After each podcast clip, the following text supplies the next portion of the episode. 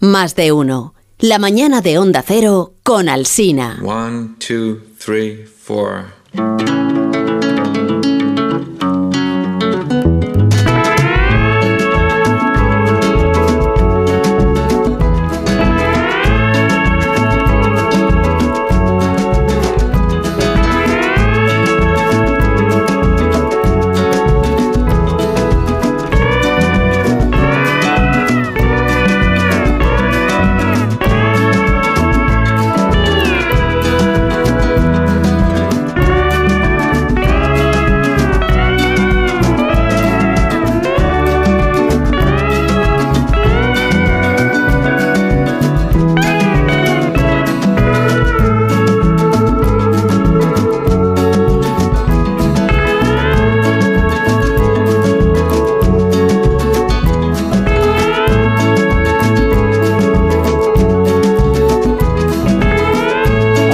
Comienza la cultureta de los viernes por las mañanas en las emisoras de la cadena de Onda Cero, que es un programa de éxito, es, es un programa influyente, un programa que no se pierde nadie que tenga algo que decir en este país. Luego es verdad que tiene una audiencia que en ocasiones es una audiencia eh, que, no lo, que no lo confirma, o sea, que no quiere que se sepa. Sea, tenéis muchos oyentes que no quieren que sepan que son oyentes vuestros. ¿Por qué? Pues porque no les gusta que se les considere culturetas. Cultureta, pues a, a veces es una cosa como de desprestigio, ¿no? Sergio del Molino bien lo sabe. Eh, buenos días, Sergio. Buenos días, en mi barrio desde luego siempre lo ha sido. Te llaman cultureta, es como... "Bleh", ¿no? Sí, sí, no, es una no, cosa- es una cosa, no es una cosa de la que avergonzarse, lo que pasa es que nosotros ya lo tenemos todo perdido. Sí, sí. La reputación echada a perder, con lo cual nos da igual. Son muchos años de ir perdiendo la Sí. reputación viernes a viernes. Sí. Al final, pues... Bueno, Rosa Belmonte, buenos días. Muy buenos Eh, días. bienvenida a la cultureta. Muy buenos días. Yo como Ábalos tengo mucho interés en mi reputación. No, no me extraña. Es que el cost- ¿Cómo es el riesgo reputacional? Digo O sea, reputacional, pues si no me van a dejar ser abalista No me digas que no por tiene, venir a la cultureta. No me digas que no tiene eso aquel que a, a un señor que se llama Ábalos no le dejen avalar. Es una Eh, tú- cosa tú- maravillosa. claro, yo lógicamente titulé Avalar así con B. una columna, claro. Ábalos ni abalista. abalista. Es que lo puso a huevo. Sí, Guillermo Altares, buenos días. Hola, ¿qué tal? Buenos días. Buenos días, bienvenido también. Gracias. Y Amón Rubén, que sigue en San Mamés. Eh, buenos días, Amón, ¿cómo estás? Bueno, sigo en San Mamés porque nuestra emisora en Bilbao se encuentra efectivamente, Sí, efectivamente. en el- A la sombra. el- Justo enfrente, ¿no? Al lado. a- es- enfrente de San Mamés. En un, Eh, en un edificio que es casi tan grande como el estadio también. Es decir, o sí, sea, sí, a lo bilbaíno. Pero está proliferando este malentendido según el cual yo vine ayer al fútbol. Es verdad que estuve. Eh, hombre, pues claro. No, no es ningún malentendido. El motivo de mi presencia, si puedo hablar, gracias. Gracias por la oportunidad. verdad Lo veo es- difícil, Es que, Rubén. es que esta mañana no está de buen humor, hay No, que no, no, no, ha entiendo. Sido personalmente la exposición del Guggenheim sobre arte pop, los tesoros de la colección Guggenheim, que claro, si se pone el Guggenheim a, a- a reco- a recolectar sus obras relacionadas con este movimiento, con Warhol, con Lichtenstein, pues imaginaos, con Rauschenberg, imaginaos dónde paramos. O sea, que, que sí, el fútbol estaba ayer, pero vamos, no, no- Ya, me entré al final del estadio un rato, me fui antes de lo que hubiera querido y bueno, el fútbol Ahora le quitas ahí. importancia. Es Ahora un le quitas menor. A mí nunca me ha gustado mucho el fútbol tampoco. Ya, No, y el Atleti yo tampoco. Nah, eh, pero vamos, el arte pop americano me encanta. Entonces, Si tuviera que decirte algo, te diría, el fútbol es así. Es así. Sí, Pues sí. así. He de decir que aquí, vi- viniendo por el pasillo de, de las instalaciones, eh, digo, no está Sí. Rubén, que está en Bilbao, y entonces han intentado mm, que me compadeciera de ti. Yo, sí, pobre, pobre, han dicho, pobre, qué mal lo está pasando, me han dicho. Qué mal Bueno, lo está pero pasando. porque aquí hay mucho. Digo, hombre, pero qué mal lo está pasando tampoco. Aquí hay tampoco, mucho ¿no? aficionado del Atleti que hoy está venga a dolerse por lo sucedido. Hombre, pero pobre, digo, nos Son- vamos a compadecer de... Rubén Amón, solo faltaría. Sí, pero son muy de provocar un como cargo de conciencia en los demás. ¿Qué culpa tenemos La los demás? pesadumbre, ¿no? ¿Qué culpa tenemos ¿Qué los culpa demás? tenemos los demás? De que se hay del Atleti. de es- vuestros sufrimientos. Sí, y luego sabéis que esta ciudad es- tiene la peculiaridad que todo el mundo es el mismo equipo. Todo el mundo es todo el mundo. o sea, Y entonces vive uno la resaca en situación de franca hostilidad. ¿no? Y min- posición minoritaria, lo cual eh, también limita mucho la capacidad de, exor- eh, de exacerbar lo que uno lleva por dentro. Bueno, no, no, Bueno, pero ya, no te aflijas. ya. No te aflijas. Solo un chuletón y un poco de vino, No, ya se, te, se te No, pasa. Las calidades aquí no faltan. ¿eh? Eso hay que decirlo también. Género, vamos, el desayuno ha sido épico. Oye, hablando de Bueno, género, ha traído, ¿a qué ha traído Sergio del Molino en ausencia de amor unos productos Sí. magníficos? ¿Que le han dado otro premio? Para desayunar esta mañana. Estamos aquí disfrutando de unas trenzas de su tierra. Sí, Sí, mandó un sí. premio en Bilbao, por cierto, donde está Rubén. Otro premio. Sí. Y este, no, este- tranquilo, este no, he qué venido a, no he venido a quitártelo, ¿eh? O sea, Pues, pues mm, se apunta que sí. Pero este es O sea, un premio de periodismo. Lo han puesto a buen recaudo, es de periodismo. de sí. periodismo. Sí, es ¿Y qué has hecho para merecer un, premio- un premio de periodismo? No sé. Escribir mucho. Ya. Digo Ah, es por, es por cantidad. es un premio a la cantidad. tenía que eh, haberlo Se el 10 años correo antes. por escribir en un sitio que no es Es el premio al por mayor. nada de vocento. Se me ha dado el correo, sí, no. Es un Sí, premio por Rosa- un artículo del año pasado. Rosa lleva criticando tu premio desde el día que dimos Claro. la noticia. Porque Con entiende razón, que ¿eh? si es un razón. premio de, de vocento, se lo tiene que dar pues a gente de vocento Solo a- como solo a gente de y vocento. no a Sobre todo hay que dárselo a gente que se presenta y entiendo que en ese sentido. No, no, no me he presentado, que va. No, Esa no, propuesta no, del jurado. no, no. Madre ha sido por eh, mía. Ha aclamación sido propuesta del jurado. No, No, no, no, no, que va, entonces, pero ¿y a quién Por aclamación popular sido. Pues yo que sé, la gente de, de, de cultura del correo, no sé, no sé. Estaba en el ambiente de la ciudad del premio, ¿no, Sergio? ¿Quieres decir? Pues oye, yo qué quieres que le diga. Sí, es, un premio a una, columna o a Es un un artículo, un un artículo. Artículo que se, se publicado en la revista. Ethic. Uh, de eso es larguísimo. De esos larguísimos, Sí. de esos largos, sí. Por porque eso no me lo dan a mí. Por lo visto a los cortos, es que los cortos, por lo visto, como es un premio como dotado, pues dices, no es- claro. No es Si, un si premio lo, da- a- si lo damos a una columna Sí, sí, corta, por sale, 300 sale a mucho la No palabra.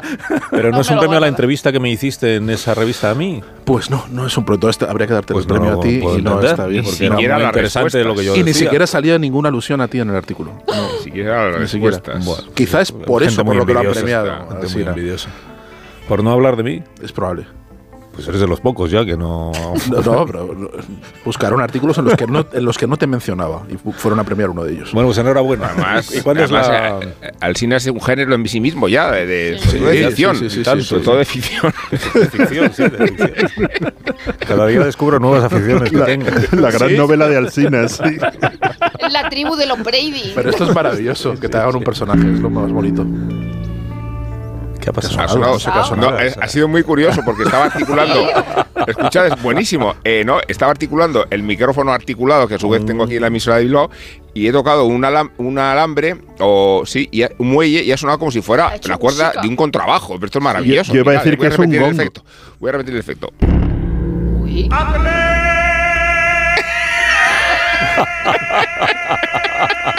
¿Quién es ese? No. Tiene más fiato que el profesor. Qué cabrones soy, de verdad. Qué hijos de puta, vamos. No hay derecho a Sina, en serio. Esto es tuyo, ¿eh? Esto es- En absoluto, yo no, tengo- no- no- no soy responsable de nada de lo que está sucediendo esta mañana en este programa. Eh, ¿No? voy a hacer una pausa ¿eh? para, para ¿Ha sido salir, entonces? para ¿Ha salir de este momento difícil. Sí, ha sido el ingeniero. que yo sepa. Que luego tengo que salir de la emisora vivo, en serio. ¿eh? Que, es- que vivo en situación de total hostilidad. No, sí, de la emisora podrá salir vivo, pero anda que no hay luego medios de comunicación en ese edificio hasta Sí, que llegues es a la verdad. puerta de la calle. Están todos ahí. Todos. Están todos los medios de Bilbao están ahí. La, todo el mundo está allí. De ella está también aquí, sí, sí, es verdad. Bueno, pues pide protección a nuestros compañeros de Onda Cero Bilbao que no te lo darán. La pausa. Y a la vuelta vamos a hablar de. Bueno, sí, algo de cultura, a lo mejor. en. Oye, que el premio de. Sergio es cultura. Es cultura, es cultura. Un premio de periodismo prestigioso. Un artículo largo. El premio Un artículo larguísimo. ¿Cuándo es la gala de entrega del En premio? primavera una cosa en Bilbao. muy bien. Ay, lo mismo te va a pillar en Paraguay. no, porque vamos a ajustar las fechas para que pueda estar. Y para que puedas traer algunos productos para ¿Te vas a. Paraguay? Pues eso ya veremos. ¿Te- te Pues creo que es el único país de Latinoamérica que no, al que no voy. En Paraguay. Ajá, Todos los demás iré. Pues nada, eh, un minuto Pobre ahora. Paraguay. ¿Qué han hecho en Paraguay? Pues que no le, Que no. que no le leen. Que tienen criterio, a lo mejor. No le leen. Hay países en los que no tiene éxito.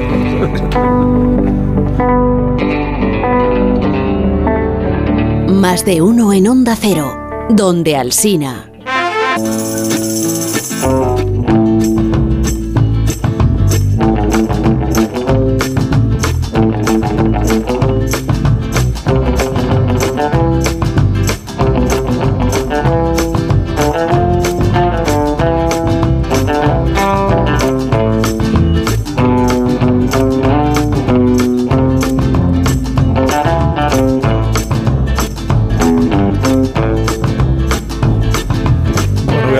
Ingeniero de sonido de este programa que por favor eh, caiga la noche. sobre este estudio de radio, aunque sean las once y media de la mañana.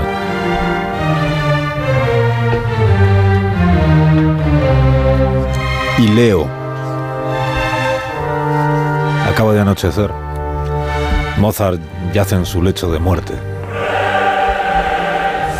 El hilo delgado que le une a la vida está a punto de romperse. Presa de una actividad febril acentuada por la enfermedad, dicta contrarreloj su testamento musical a Antonio Salieri, maestro de capilla en la corte de Viena. El italiano, corroído por la envidia, es consciente de estar presenciando un momento único. La muerte está llamando a la puerta para arrebatar de este mundo a uno de los grandes genios de la música. Mozart siente la presión de cumplir con el encargo de un misterioso mecenas para componer un requiem y aliviar así la crítica situación económica que atraviesa su familia. Salieri permanece a los pies de la cama y toma nota apresurada de todo cuanto balbucea el moribundo. Lo que quede sin anotarse se perderá en el limbo de la historia. Al despuntar el alba, Mozart cae vencido por el sueño. Solo despertará para una fugaz despedida de su mujer. Ambos confirmarán con dolor el trágico desenlace que intuían. La composición del Requiem ha acabado con su salud. El periódico de Berlín se apresuró a publicar la noticia del fallecimiento pocos días después, pero añadiendo una extraña información que decía, dado que su cuerpo se hinchó tras su muerte, se cree incluso que Mozart fue envenenado.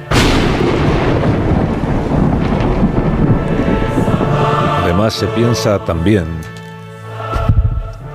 que tengo que detenerme aquí un momento, tengo que detenerme aquí un momento porque tenemos una llamada, perdonadme, una llamada en directo que hay que atender. Eh, buenos días.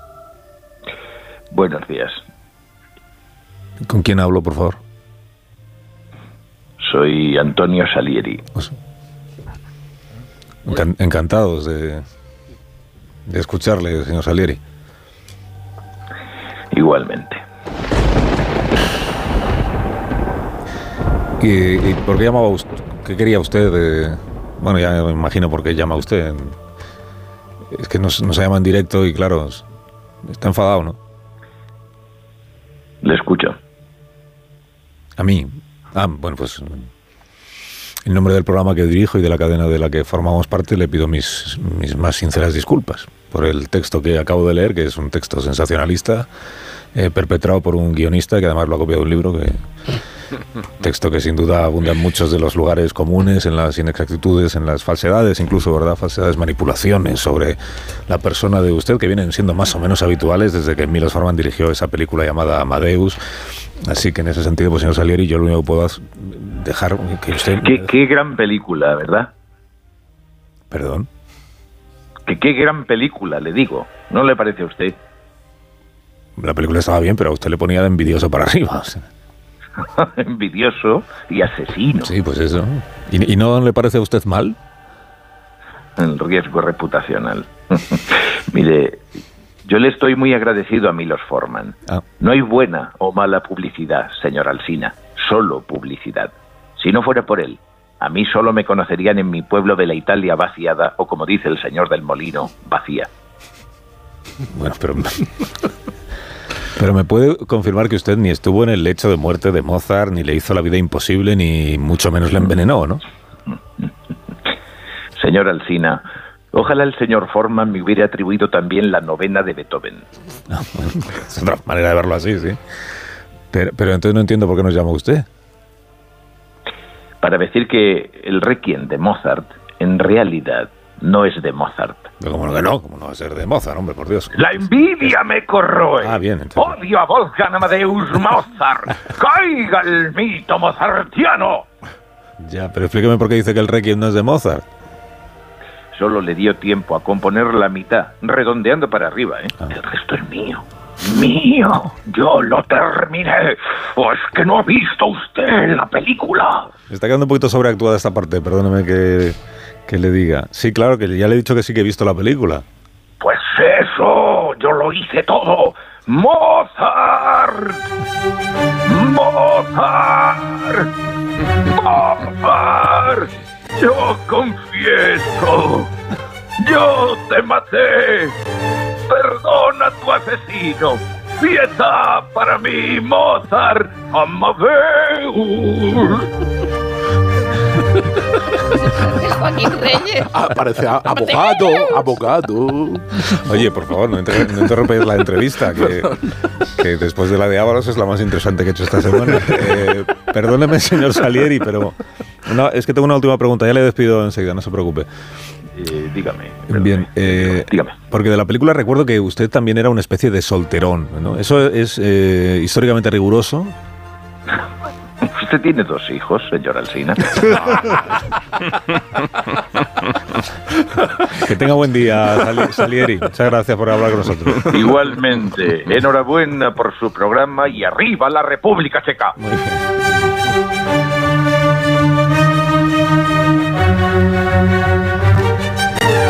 Bueno, Habéis leído un libro que se llama El Requiem de Mozart, una historia cultural. Es del doctor en musicología Miguel Ángel Marín. Eh, te- termina el, comienzo del libro, que es este pasaje que antes leí yo a los oyentes, eh, lo que termina di- diciendo, en el mismo momento en que terminó la vida de Mozart, empezó el mito sobre Mozart, sobre la muerte de Mozart y sobre el Requiem de Mozart. Es un libro que publica la editorial Acantilado. Y está bien que digas acantilado, Carlos, porque fíjate, estamos acostumbrados a que esta editorial se tome la iniciativa, y además con razón, de traducir obras de grandes musicólogos o de grandes maestros que nos traducen al español la, la dimensión de obras o de compositores eh, gigantescos. Eh, quiero decir que este libro de Miguel Ángel Marín podría haber sido una traducción de un libro de Miguel Ángel Marín, precisamente porque tiene una validez y una originalidad que lo convierte en una referencia del catálogo español y universal, ¿no? Eh, o sea, que acantilado a- convierte eh, esta concepción del Requiem de Mozart, esta concepción bibliográfica y musicológica, en un acontecimiento cultural cuando se supone que estamos habituados a traducir desde fuera los mejores tratados al respecto. ¿no?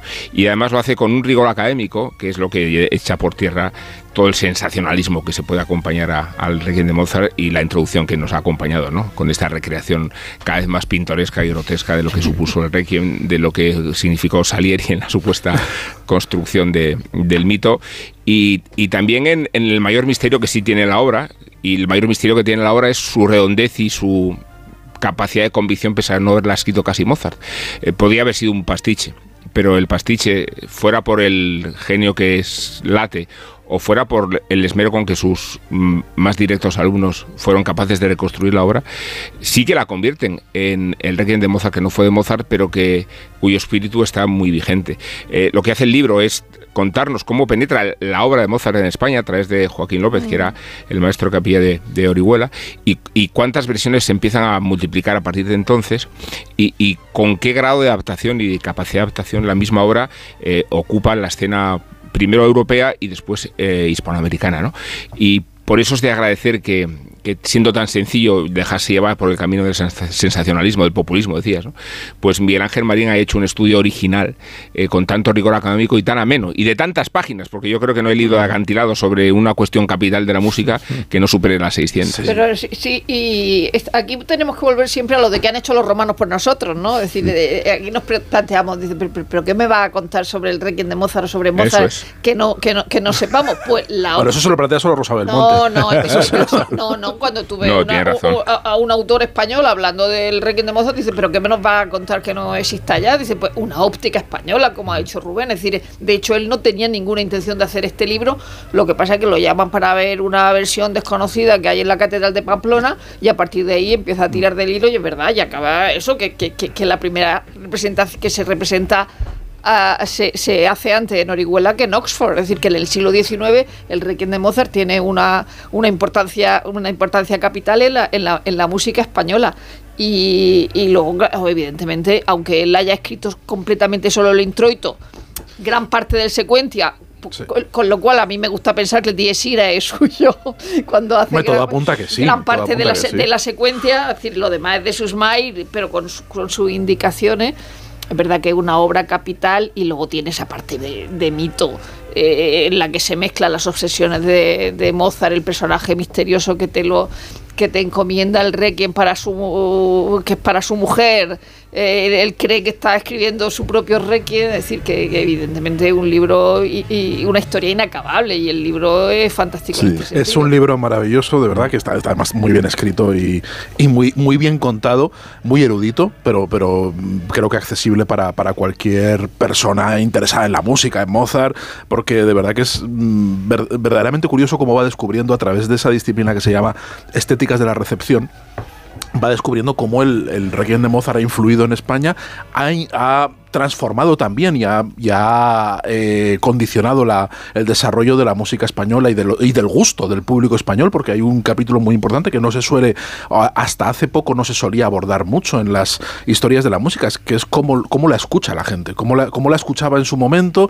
cómo se recibía, cómo se criticaba, cómo se comentaba, y, esa parte para mí es fascinante, de cómo poco, en, muy pocos años, en años muy difíciles además, y casi a veces eh, eh, circulando partituras manuscritas, copias de copias, eh, el Requiem de Mozart se convierte en una música pues, eh, pues muy reconocida y muy, muy, muy, interpretada eh, en España, no solo antes en Orihuela, antes que en Oxford, sino en España ya era una, una música eh, conocida y, y, en y, recurrente en muchos funerales de postín antes de que sonara en, Nueva York y antes de que sonara en, en, en- el, Nuevo Mundo, en el Nuevo Mundo anglosajón, no, no en el, no en el ibérico que a través de, a través de España había, había llegado. Y, a mí me ha, me ha, chiflado conocer esta, esta historia y esta, esta contaminación cultural y, esa relación constante entre el mito, de lo que hablamos al principio, entre el mito y la realidad.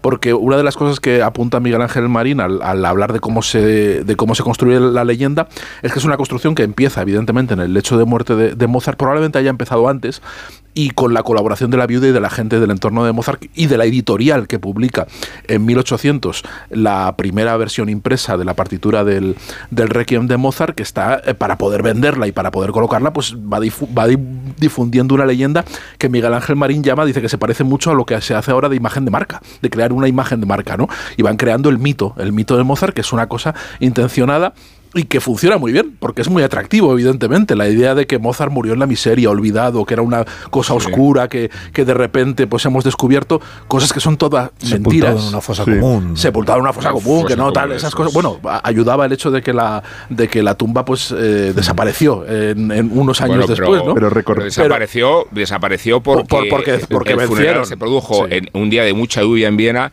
y no hubo manera de señalar la tumba de recordando se había colocado. Quiero decir No, que, que, toda la que música- luego- y que la concesión era por 10 años. que Cuando ya no la pagabas, pues se fuera, de- como la mu- estas Empezó cosas. todos los investigadores, todos los musicólogos des- de- del siglo XX, ya sobre todo el muy bostoniano que fue eh, ejemplar en la forma de desacreditar todos los mitos, Robin Landon, ahí están los libros en ciruela traducidos, eh, desmiente una y a una todas las leyendas. Pero también es Eh, bonita la de- leyenda, Rubén. quiero decir, Es bonito que coexista, que Sí, coexista la pero, leyenda eh, eh, y, la- y la- y el desmentido de la leyenda. No, Las dos hasta que se hasta hasta que se utiliza, se estiliza como hemos escuchado en la introducción del programa no o, o del pasaje donde ya llega a ser grotesca la, la, Pero la recordar a John de la, in- de la leyenda no o sea es, im- es la grotesca leyenda. la estilización. Claro, primero leyenda, y luego tenemos la, la película Amadeus, Sí. pues tiene su cosa, está bien. A mí me gusta mucho esa me- película. me no, pero yo yo, no, yo digo, yo digo de, de la estilización del, del- de los estereotipos, ¿no? Sí. Yo creo que, que- que además la leyenda... Hasta la risa, de- ¿no? Y esas cosas. Sí, quiero decir que, que eh, decía Robin Landon, este musicólogo, recomiendo un libro suyo que se llama El último año de Mozart, eh, que está en Ciruela, eh, que la vida de Mozart no hubiera alcanzado a ganar ocho Oscars. Entonces, claro, hay que forzar lo que haga falta al relato para que los ocho Oscars encajen ¿no? en, en el historial póstumo de Mozart. Pobre actor, ¿no? Sí. A, a mí hay dos. ¿Quién era el actor que hacía de Mozart? Nunca más se supo de él, ¿no? Tom Ulce. Hulse. Sí, Tom Hulse. Sí, Tom Sí, es- Hulse. era así. A, a mí hay dos cosas que, que me han encantado del, del- del libro. Uno es, eh, el- entrevistamos al autor, bueno, entrevistó Vir- Virginia López Enano en El País años antes de escribir el libro, cuando empezó la investigación. Y una cosa que me gustó mucho es que él contaba que cuando lo descubrió cambió por completo su visión de la música. Y, y- y siempre me gustan mucho las investigaciones de alguien que actúa contra lo que él mismo pensaba. Él pensaba que en la España del siglo XIX se escuchaban zarzuelas y ya está. Y cuando empezó, encontró una copia del, del Requiem de Mozart y se puso a tirar del hilo, de repente se dio cuenta que toda la visión musical que tenía de la España de la época tenía que cambiarla. Y de ahí, y de ahí surge, surge ese libro. ¿no? Y luego, mm, hay- en realidad son tres aspectos. Otro es eh, siempre me ha encantado saber cómo se difunden las noticias y cómo se difunde la obra en tiempos en que las cosas se movían a caballo y que un caballo eh, alcanzaba relativamente poco, eh, una, una, distancia relativamente corta. Y sin embargo, la difusión en Europa del Requiem de Mozart poco después de la, de la muerte de Mozart es impresionante. Es verdad que ya existía la imprenta, pero joder, era, es, es como es, estos misterios de cómo podía viajar tan rápido. Al final viaja tan rápido, se difunde por toda Europa, se difunde por... Bueno, gracias a la red de la iglesia también. Gracias a, a, la red de la iglesia, pero al final va, sí. va, va, va, muy y rápido. el latín también es muy importante, es decir, que en España se acepta Claro. inmediatamente, Ente- pero en otros sí- en Alemania dice, bueno, aquí tiene que estar en alemán. Es- Y porque, Tiene está que en estar en alemán y por- alemán. y porque, es- y porque es una misa católica, Sí. que no se acepta Sí. en el rito protestante. Y- y entonces hay que modificarla para Y, poder. y luego es interesante la, la idea de, de- de posteridad. Por ejemplo, eh, Bach fue olvidado durante casi, durante casi un siglo, porque de repente llega la ópera, llega otro tipo de música y es, y es apartado. Y, y solo un siglo después se redescubre la Pasión según San Mateo y de nuevo alguien empieza a Gracias tirar a del hilo y descubre seguramente el compositor más grande de todos los tiempos. Y sin embargo, Mozart nunca pasó, nunca pasó por eso.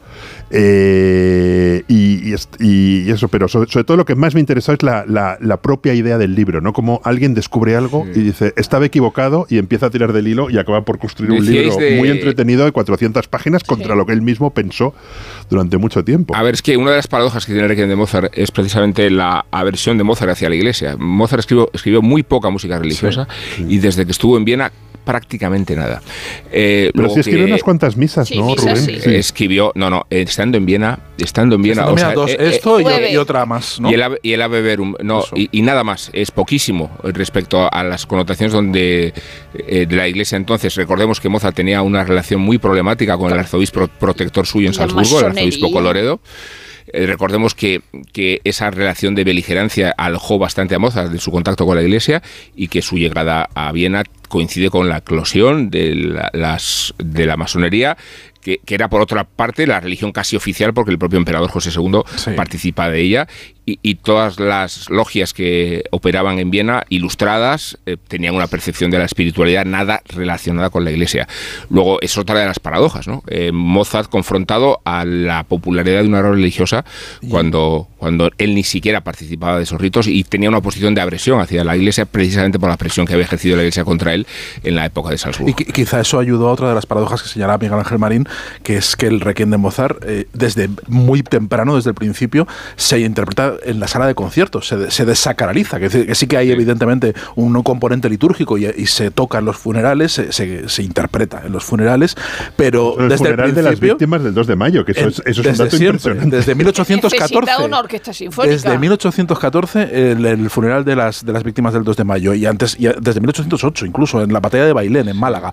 Pero también, aparte de ceremonias oficiales, como, eh, como música de concierto, en, en la sala de conciertos, y casi desde el principio. Quiero decir que hay una desacralización del Requiem de Mozart prácticamente desde, desde que se conoce y empieza, y empieza a difundir con esas dos partituras, la, la de Leipzig y la, y la parisina, que son a, a partir de las cuales salen todas las copias que circulan por toda Europa y por, y por España, hasta en sitios como Mondoñedo, Orihuela, en sitios, o sea, lo- en lo más recóndito Es del insólito, país es estaba, se conocía el el Requiem pero vamos, cuando todavía estaba vivida y coleando la viuda y cobrando derechos, quiero decir, o sea, estamos en, una, en- épocas muy tempranas.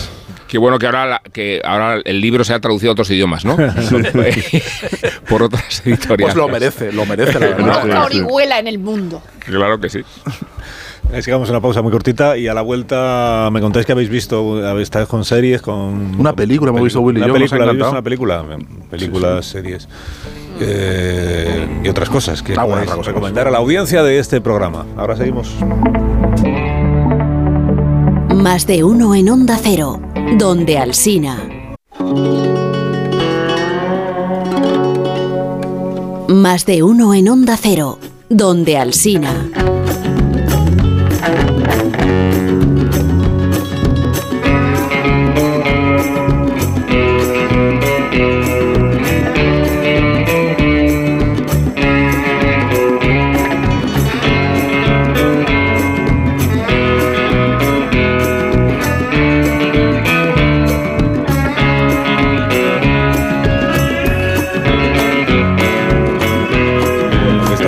Estabas diciendo, Sergio del Molino, que Willy y tú estáis entusiasmados con. ¿Era una película o una serie? Una película. Una película, Una película, película. American ido- Fiction. pero habéis ido al cine a, No, cerrar- la a ponen en cerrarlo. Amazon. La ponen en Amazon, pero, pero, nos, pero nos sincronizamos para verla a la vez. Y abrimos el paquete de palomitas a la vez, él en su casa, yo en la mía, Ah, vale. y la vimos a la Yo vez para tener experiencia compartida. American Fiction. Sí, ¿eh? un- De- una serie de un episodio, que eso es ahora una película. Está. Y está muy bien, es una... es que tampoco quiero desve- desvelar mucho, es una mm, serie muy irónica y muy divertida sobre, eh, sobre el mundo woke, sobre el, el mundo editorial, hace un retrato bastante despiadado y gracioso del mundo editorial. Sobre todo el mundo blanco editorial. el mundo blanco editorial y es, Es- es y un es una comedia bas- bastante mm, bastante simpática ácida. No sé a mí no, no es la película de mi vida pero reconozco que No, me, me- ha entretenido mucho me he reído bastante y me ha gustado muchísimo el protagonista que es un escritor eh, negro que tiene problemas para publicar sus novelas porque no son lo suficientemente negras Porque no son negras las novelas. Entonces le reprochan que si escribieras novelas negras, donde se hablara co- como los negros, te las publicaríamos. Pero hace novelas muy cultas y que no tienen nada que ver con la problemática social.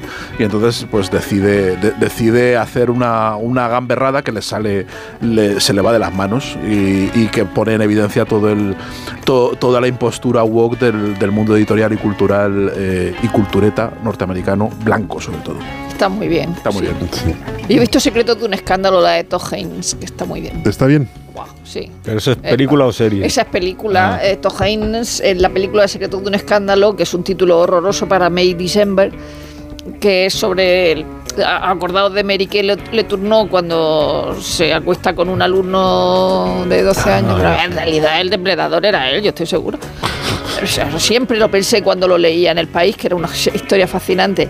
Y entonces Todd Haynes hace una película donde una actriz, que es Natalie Portman, va a ver a esta Mary Le Tourneau, que se llama Gracie, porque va a interpretarla y entonces es una actriz del método.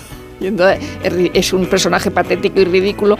Y la verdad es que la película es bastante impresionante con alguna escena entre ellas dos. pues, muy Todd Haynes. Todd Haynes, el de Lejos del Cielo y de Carol, con lo cual la película es diferente a. No, no es de Douglas Sirk, pero es como de Douglas Sirk y es muy. Me gusta mucho. Bueno, esta noche tenéis cultureta de la otra, a partir de la Así una y es, media. sí. La otra, si usted quiere disfrutarla esta misma noche, o si no mañana, pues mientras plancha, mientras sale a correr o a hacer alguna cosa, pues ahí, pues ahí se encontrará. Ciclismo, ¿no, Carlos? A lo mejor una etapa, Sí, una verdad, etapa, una etapa reina, a lo mejor. Cuando se me ocurre, salga- se me ocurre. Sí. Cuando salgas a pasear con tus hijos. Pues sí, lo que pasa es que se, se- a mí se me queda corta una cultureta para las etapas que yo hago, porque una hora y media no es nada. No es nada. Bueno, que os tenéis que marchar entonces. Adiós, Rosa. adiós Se reí, pero esto era verdad. Adiós, Willy. Adiós, Adiós. Sergio. Adiós, adiós. Adiós, Amón. Hasta esta noche. Adiós. Más de uno. En Onda Cero.